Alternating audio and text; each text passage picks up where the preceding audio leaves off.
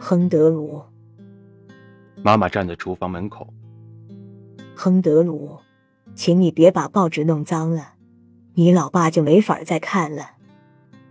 我不会弄脏的。克里伯斯回答着。他的妹妹在桌子旁坐下来，看他读报。今天下午我们学校又要进行室内垒球比赛了，我当投手。好啊，你胳膊有劲吗？别不相信，我投的比好多男同学都好，其他女同学真的都不怎么样。是吗？我跟大家说，你是我的男朋友，难道你不是我的男朋友吗？哈，你说呢？难道就因为是哥哥，就不能是男朋友了？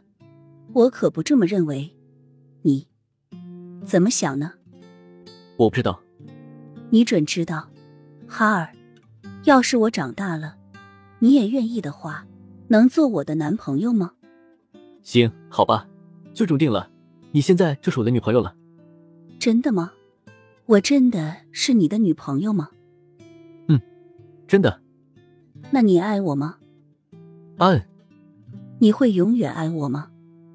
嗯，当然。那你来看我打室内垒球赛好吗？兴许会来吧。哦。哈尔，别骗人了，你并不真的爱我，你自己心里知道的。要是你真的爱我的话，你一定会愿意来看我打室内垒球的。嗯。